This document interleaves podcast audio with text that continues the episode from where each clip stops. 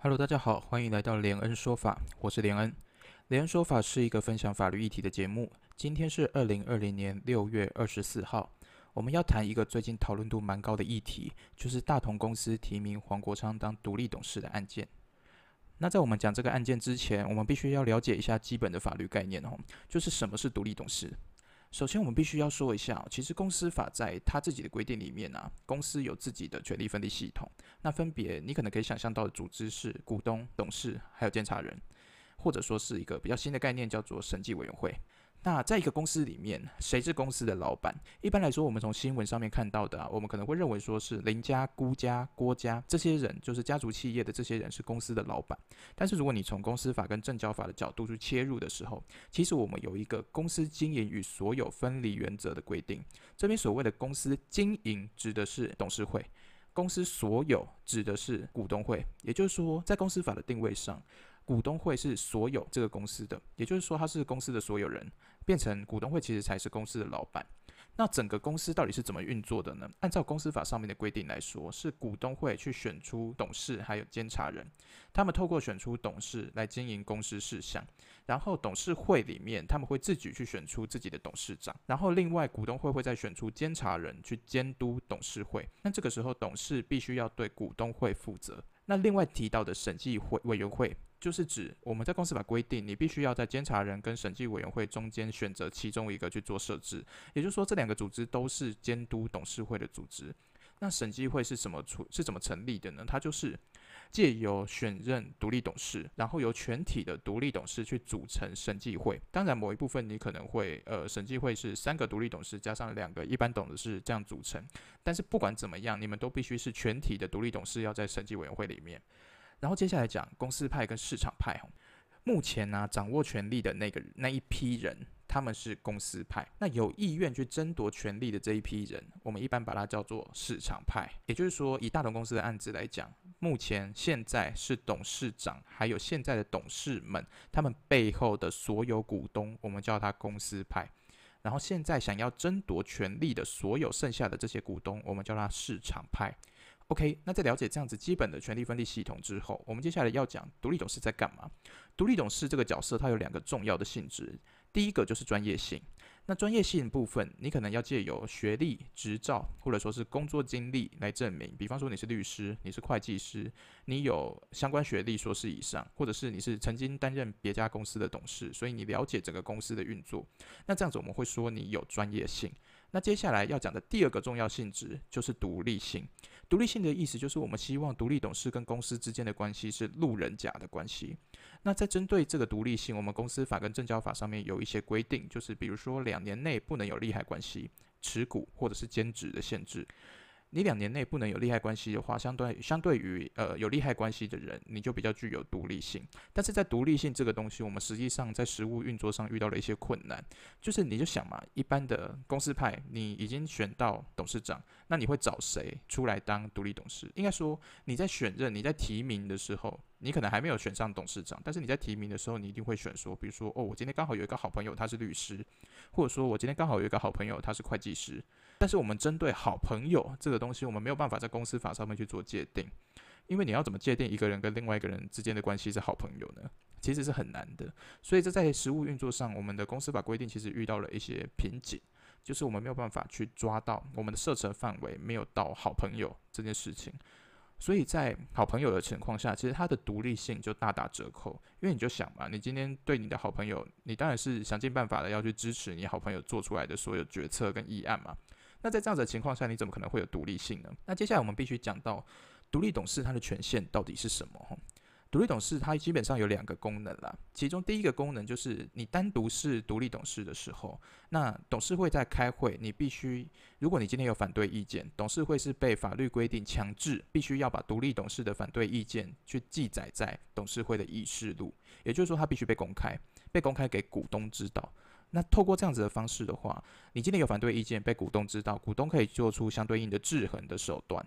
那再来另外一个功能就是，我们有提到全体的独立董事会组成审计委员会，也就是说，我们透过一个议案，它到底要怎么做成？它必须要先经过审计委员会过半数的同意，然后再进入到董事会决议。决议完，董事会决议完之后，你才会看这个议案的性质要不要进股东会去决定说你要进股东会决议，还是你董事会决议完之后你们就可以去做。那在这样子的情况下，大家可以发现，独立董事实质上它是有两票，一票就是在审计委员会里面，你可以去有一票去决定要不要把这个案子送进去董事会。然后在董事会里面，因为独立董事他同时又是董事嘛，所以他在董事会里面他也有一票。然后有一票的情况下，他如果有反对意见的时候，又被强制要载明在议事录里面。也就是说，我们透过给独立董事两票，然后再加上给独立董事表达反对意见，让股东知道这样子的方式，我们去监督董事会的运作。在设有审计委员会的情况下，整个公司的运作就是这样子。OK。那接下来就是大同公司的情况。大同公司它是一个市值超过二十亿以上的公司嘛，所以它在法律上是被强制设置审计委员会的。也就是说，它不会有监察人这个制度，它只要选董事跟独立董事，那由独立董事去组成审计委员会。那目前的话，嗯，大同公司应该是三个独立董事加上两个一般董事，再组成一个审计委员会这样子。那接下来我们要讲大龙公司现在它到底是什么状态？一般来说，你讲到大同公司，你第一个会想到的一定是大同电锅，也就是大家家里应该每一家都有一台的那个，然后很好用，最近可能还可以拿来蒸口罩的那个东西。嗯，现在口罩可能已经产量已经很丰厚了啦，所以大家不需要用大同公司去蒸口罩。不过当初拿来蒸口罩其实还蛮好用的啦。那大家其实不知道的东西是说，大同公司其实它有涉猎很多其他的事业领域，比方说电脑设备啊、显示器，然后太阳能，或者说是大同大学。那在大同公司的第二代，就是林挺生的那个年代。是大同公司的辉煌时代，也就是它的巅峰时期。那个时候公司的市值是达到几千亿。那问题就是卡在说，在林鼎生死亡之后，你依照大龙公司的这个传承的方式，一般来说是由长子来接任大龙公司的经营权。但是因为林鼎生他有大房跟二房，所以想必就是大家可想而知的那个经营权斗争就会跑出来。那经营权斗争的这个阶段呢，大家大概可以分成前后两个阶段。那在前阶段的时候是林家的内部斗争。那在林家的内部斗争，基本上就是大房的长子，也就是林蔚山跟林郭文燕夫妇。去对抗二房的小孩，还有大房的次子们。那在这个部分呢，林家的内部斗争的情况，最后就是由大房的长子，也就是林蔚山跟林郭文燕胜出。但是在这个双林夫妻，他们取得公司的稳定经营权之后，因为他们的经营不善，导致公司其实常年没有发放股利。然后再加上不久前子公司三间子公司倒闭。然后又因为林蔚山他因为背信罪掏空公司被判刑八年，而林郭文燕又疑似违反是证交法，现在是交保候传的状态，所以导致了在林家内部的二房的孩子们慢慢的被排挤出去之后，市场派这个时候跳出来，因为经营不善嘛，没有拿到股利嘛，他没有拿到股利，股东不开心嘛，股东不开心的话，他就会想要去争夺你的经营权，大致上就是这样子的状况，所以市场派就进入了一个。经营权斗争的后阶段，主要的话带头的人就会是市场派。那嗯，台面上的话，实际上可能二房的孩子们没有那么多的露面，但是私底下到底有没有二房的小孩的派系，这个部分我们不得而知。但至少台面上就是林家的那些人已经被排挤出去了啦。那现在主要就是市场派在做争权这样子。那在上一次市场派争权的时候。林郭文燕就是现在的董事长，就是林蔚山的老婆，她是一个呃能力很强的那种女强人。对，那在那个时候，就是她利用了一个我们公司法赋予董事会去审查董事提名的权利，然后去说市场派的提名资料不足，然后以这个方式为理由去呃驳回市场派所有的董事提名，所以导致在那个时候市场派的争权是失败的。然后失败之后，林国文彦继续掌权嘛？那当然，他们在后来有打官司嘛？那官司结束了没？其实我不太清楚，可能要稍微查一下啦。那再加上吼，在那个时候，林国文彦这一派就是公司派，一直不断的说市场派有中资的疑虑。那当然，这个部分在黄国昌当立法委员的时候，也有提报这件事情哦。就是上海龙丰集团的任国龙这个人，他透过香港的资金，然后去买大龙公司的股票。那这个时候就是一开始被抓到的时候，我们金管会就裁罚嘛，裁罚之后要求他把所有的股票都吐回来，都吐出来。那吐出来的时候，疑似啊，这边只能讲疑似哦，疑似就是由现在市场派的呃领头羊王光祥，还有背后一个叫做郑文义的人，把这些任国荣原本持有的股票都吸收回来。那用的呢，就是市场派说是，哎，公司派说是市场派用的是任国荣的资金去把任国荣原本的股票再买回来，然后收在他们自己手上，这样，于是就爆发了一个市场派的中资疑虑的问题。那这部分就是还在查吧。那也是黄国昌说，如果他选上之后，他要去做调查的部分。那我们可以想见，吼，就是大同公司啊，它问题这么多，其实它在我们公司法上也是一个定位非常特别的公司，就是它基本上为了我们抓出很多很多公司法的漏洞。那特别就是在二零一八年修法的时候，我们还特地修了一个大同条款出来。那这个大同条款它在规定什么？就是公司法一百七十三之一条。它规定的就是，如果有一派或者说是有一群股东，他如果持股持续三个月，然后过半数，你连续三个月过半数的时候，你就可以去召开股东临时会。那透过召开股东临时会，你要干嘛？选任新的董事跟独立董事去做这个经营权的争夺，那就是透过这个大同条款哈。目前市场派他的呃，因为他持续在买进股票嘛，就把那杠杆拉到最大，这样。王光祥他们把杠杆拉到最大，然后去持续的买大同公司的股票，然后尽量要把那个持股过半数这样子，实际上控制的股份过半数了。那在这样子的情况下，如果他们这一群人过半数的话，他们就可以召开股东临时会，然后去重新选任董监事。那这一次就是因为市场派的中资疑虑，所以他们为了要去呃澄清自己的中资疑虑，他们下了一步棋，就是去提名黄国昌当他们的独立董事。那提名黄国昌的目的是什么？目的就是说，今天黄国昌在之前他当立委的时候，就不断说我们大龙公司有中资疑虑，中资疑虑，所以我今天提名他当我这边的独立董事，代表就是我在澄清我自己没有中资疑虑这件事情，所以我不怕黄国昌进来查。但是他有没有选上，那是另外一回事哦。那我们接下来要讲就是黄国昌加入之后会发生什么状况？首先第一个就是黄国昌他可以干嘛？那他现在是接受了提名嘛？所以有一个最大的问题就是他必须要先选上。那大家可能会想说，哦，市场派今天提名你出来，他一定会就是呃倾尽全力的当你的靠山。那以市场派有握有差不多接近五十趴的股份来说，他要选上应该是很容易的事情。但是实际上可能不一定是这样。所以黄国昌现在打的策略就是，他想要小股东去帮忙他多拿一些选票。那一般来说，我们在实物上的运作，如果你今天不能出席股东会的时候，实际上你可以去呃委托其他股东帮你出席去做表决。那这时候你就必须要写委托书。那现在就会有一个状况是，实物上常常会出现嗯。虽然法律上规定不行，但是实际上大家都去买委托书这件事情，就是我透过去买一个委托书，然后去买他的，等于是买他的表决权，然后去选我想要选的董事，这样子，也就是说会进入一个委托书大战，看谁拿的委托书多。这样，如果你拿的委委托书越多，代表你手上握有的票数就越多嘛。好，那这样子的前提下，黄国昌就是呼吁所有的小股东不要把自己的股票就是委托给别人，对，不要委托给别人帮你投票，因为实际上你可以用电子投票的方式，就是透。透过一个 App，这个 App 呢，就是你可以在上面去针对那个股东会的议案去做投票，然后去表达你的意见。那黄国昌就是希望所有的小股东们都可以在网络上面用 App 投票，然后把票投给他。那这样子的话，他能选上的几率就比较高。这样子，那我们假设黄黄国昌今天选上的话，他可能会有两种情况嘛。一种是他选上独立董事，但是市场派输了，所以实质掌权的是公司派。那另外一种是。黄国昌选上独立董事，然后市场派也赢了，这样子的话，掌权者就会是市场派。那这时候会有两个不同层面的问题。首先，我们必须要讲，第一个是制度的问题。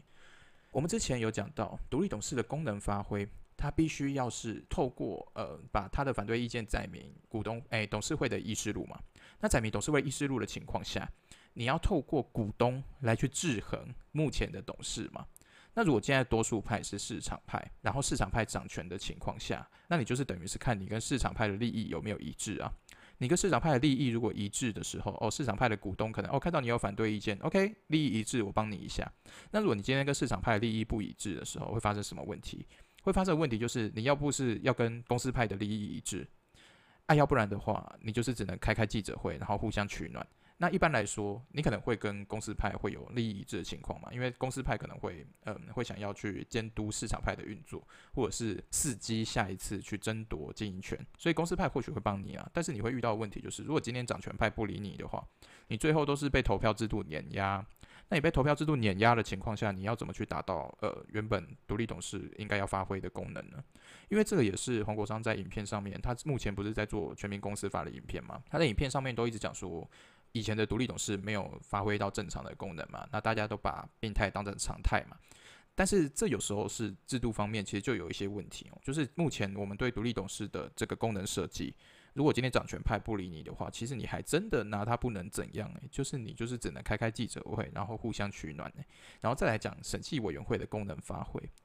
在我们的证交法的规定上，就是我们一般来说审计委员会要过半数同意才会把那个议案送进去董事会，让董事会决议嘛。那在这样子的情况下啊，其实我们公司法有一个自废武功的条款，就是你今天就算审计委员会没有过半数同意，我今天只要董事会有过三分之二的同意的时候，我一样就是直接进董事会去做决议，所以我可以绕过你的审计委员会的这个监督的功能。所以只要我今天掌握董事会的三分之二以上的董事的话，审计委员会相当于不存在。这就是我们证交法上面制度上被叫做是呃审计委员会自废武功的一个规定。那它是一个已经规定在证交法里面的条款。也就是说，如果你不修法的话，那证交法这个条款它就会一直在那里。那如果你今天遇到的是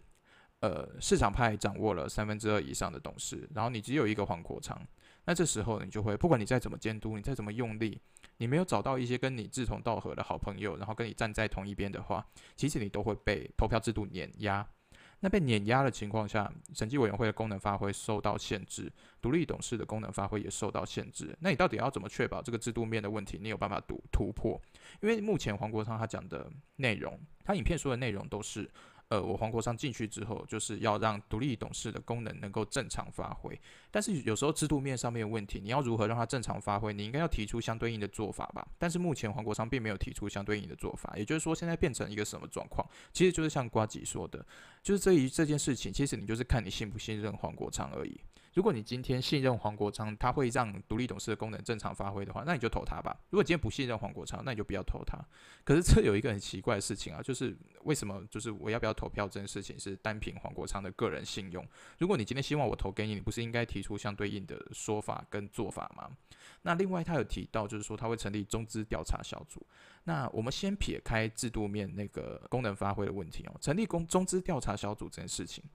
如果今天是市场派赢了，市场派掌权，然后你黄国昌要成立中资调查小组，那你势必假设今天市场派真的有中资的那个注入的话，那势必市场派一定会百般阻挠你。那市场派如果摆烂不给你相关的呃一些资料，或者说是更厉害的一些内线消息，那在这样子的情况下，其实黄国昌他能拿到的东西，其实也只有财报。那如果今天财报他都已经可以做的就是很漂亮的话，那其实黄国昌还真的很难调查。就是他其实实际上你成立的调查小组，你也未必能查出些什么东西。而且如果今天这么好被你查出来的话，那其实市场派请出来的那些帮他做事的呃橡皮图章们，就是呃嗯不知道该不该这样说，就是会计师们。会计师们，如果假设啦，假设他真的为了市场派做了一些违法的事情，去做财报不实的一些事项的话，他这么容易被你调查出来，那代表他本身能力可能其实也没有那么厉害。然后再来是，你所谓的中资调查小组到底是如何组成，有哪些人在这个调查小组里面，其实你都应该要交代清楚，不然很难说服人说一定要怕。要把票投给你，然后不投给别人这样子，所以这就是黄国昌可能会接下来会遇到的问题。假设他选上了，第一个有制度的问题，第二个你的中资调查小组本身其实也有一些困难，然后再来最后一个就是你的中资调查小组，好，假设今天市场派当权，市场派当权的情况下，他又有中资的疑虑，那我们怕的其实就是台湾人的一些各自的问题被就是被那个中资的疑那个疑虑的争议被绑在一起嘛，我们害怕说中资的那个。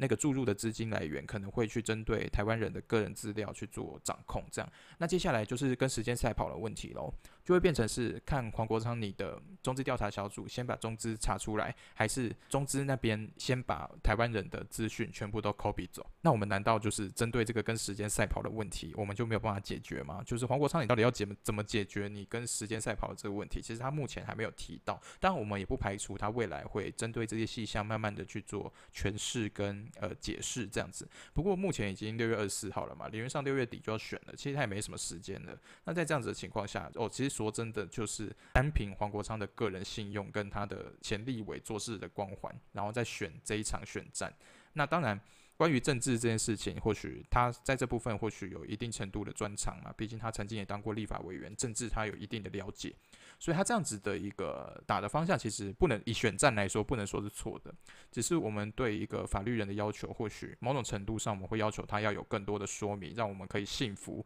选了他，他真的会达到我们想要的目的，否则如果他没有说明他怎么去达到目的的话，其实我们很难去。相信他有办法真的做到他承诺的事情。那大概这件事情目前的情况就是这样子。然后他可能未来会遇到问题，也就是这些。那未来怎么样，我们就继续等着看喽。我觉得这是一个蛮值得大家关注的议题。这样子，那后续的发展我们就继续看下去。那今天的连恩说法这个节目就到这边，我们下次再见，拜拜。